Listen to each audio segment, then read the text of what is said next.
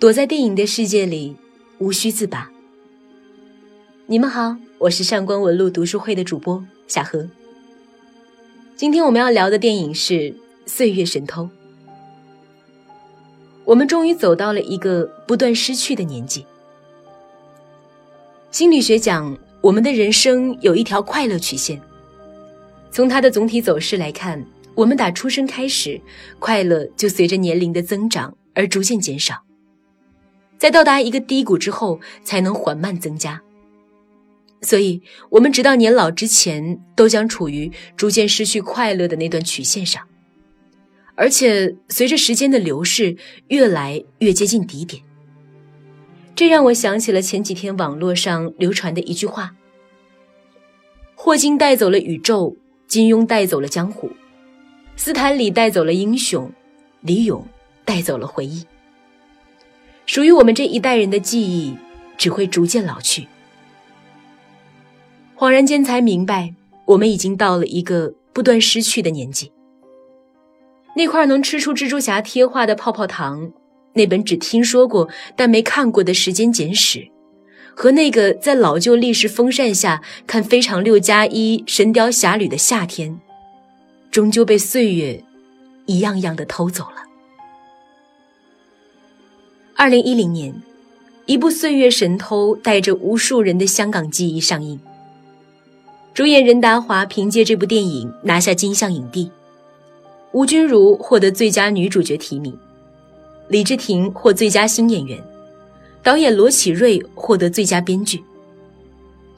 有人开始猜测，这部影片是不是能带香港电影回到那个耀眼的黄金时代呢？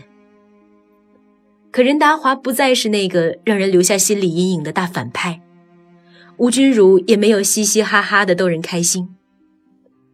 于是我们知晓了，原来岁月无孔不入，在变幻的生命里。岁月原是最大的小偷，他把我们最心爱的、最重视的、不知道、不明白的我们的爱情、宝贵的时光、心爱的和心痛的回忆，都给偷走了。这句话源自电影的导演、编剧罗启瑞，《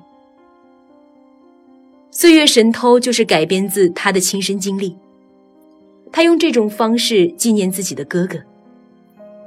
在这部电影里，生死离别和错过的爱情，都不是为煽情而刻意制造的桥段。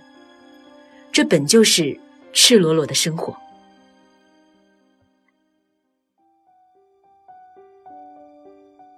岁月神偷》的故事背景是六七十年代的老香港。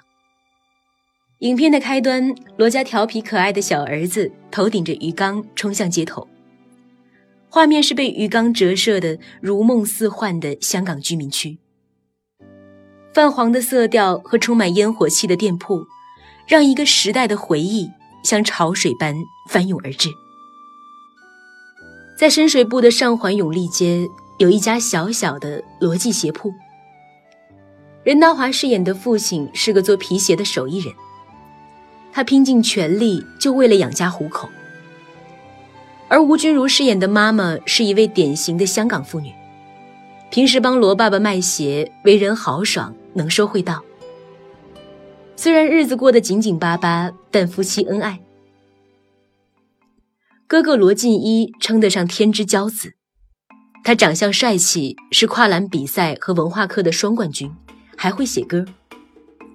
弟弟罗晋二则顽皮淘气，鬼马精灵。一间小店，一家四口。如果能够留住岁月，那么影片的开头是多少人的梦想呢？当时的香港还在英国政府的管辖之下，社会背景混乱，洋人经常以各种理由要求香港居民交税，这对本就贫困的一家来说更是雪上加霜。小弟罗晋二因为想一个人吃一整盒的月饼而努力赚钱。不停的偷东西，卖伪造的明星签名照。罗静一在学校和一位叫芳菲的女孩互生情愫，因为两个人都非常喜欢热带鱼，便经常约出去看鱼。直到有一天，芳菲生病，罗静一去看望她，才知道芳菲竟然是有钱人家的二小姐。两个人之间巨大的差距让罗静怡十分的痛苦。但这段朦朦胧胧的恋情还没来得及爆发，便因为芳菲家移民美国而终止了。可岁月对这位天之骄子的盗窃远没有结束。哥哥发现自己的体力和记忆力开始迅速的下降，在比赛里痛失金牌，考试也出现不及格。命运在此时写下了他悲伤的伏笔。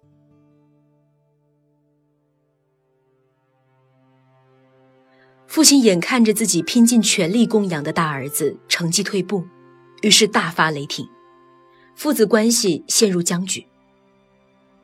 而这个时候，一场巨大的台风登陆香港，一家人拼命在台风中保全房子。只可惜罗记鞋铺还是变得满目疮痍。哥哥在台风过后突然晕倒，送到医院后被医生诊断为白血病。一家人从香港辗转北京，又转回香港。所有的医生都认为哥哥的病已经没有痊愈的希望。故事从这里急转直下。罗父为了儿子的医药费，典当了自己的结婚戒指，在儿子的病床前，只留下一圈戒痕的手和妻子紧紧相牵。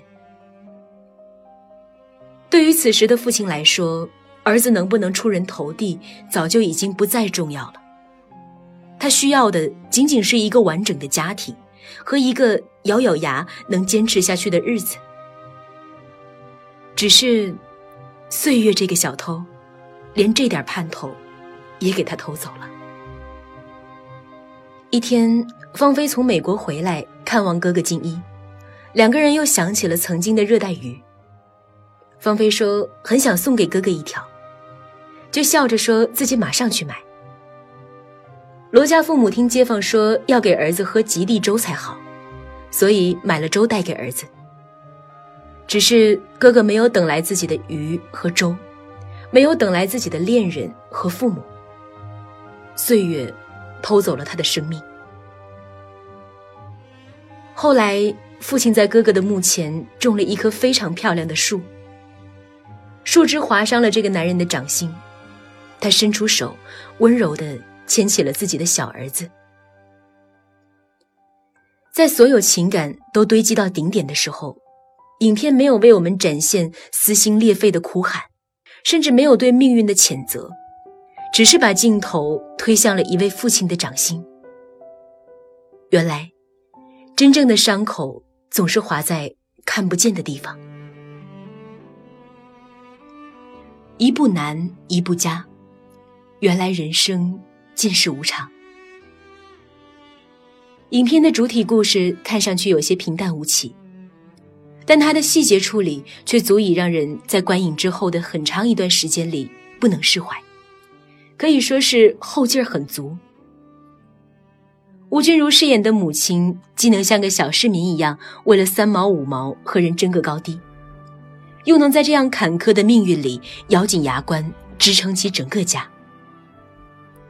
他反复说着：“人总要信。”说着说着，自己又哽咽了。也许她不是在安慰丈夫，而是在安慰自己。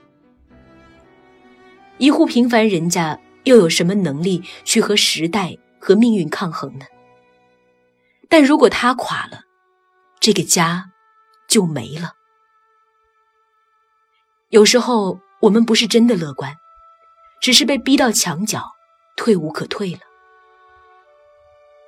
但岁月流逝的好处就是，福虽然不会太久，苦也不会。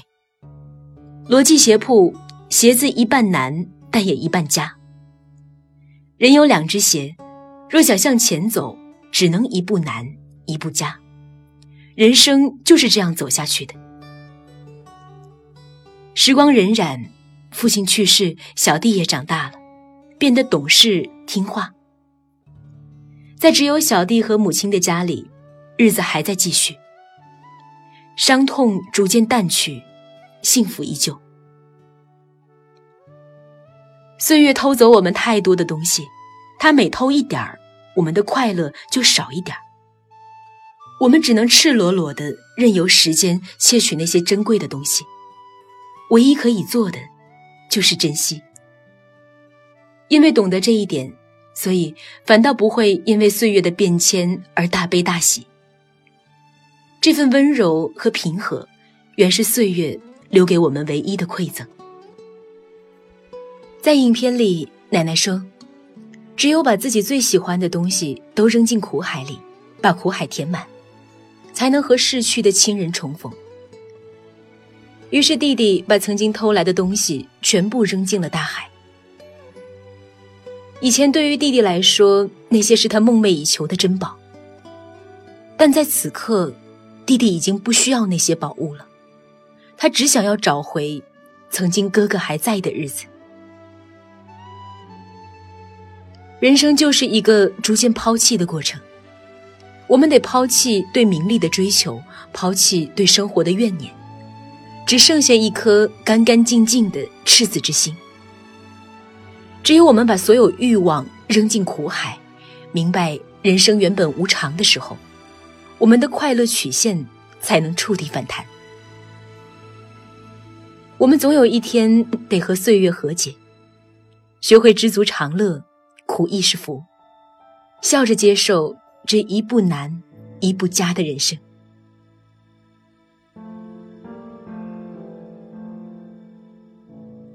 春天是万物生长的好时候，多读好书，给自己充充电吧。从四月一号起，我们将免费送出一百本神秘好书，快来关注公众号“上官文露读书会”，并回复“读书”两个字，把好书带回家吧。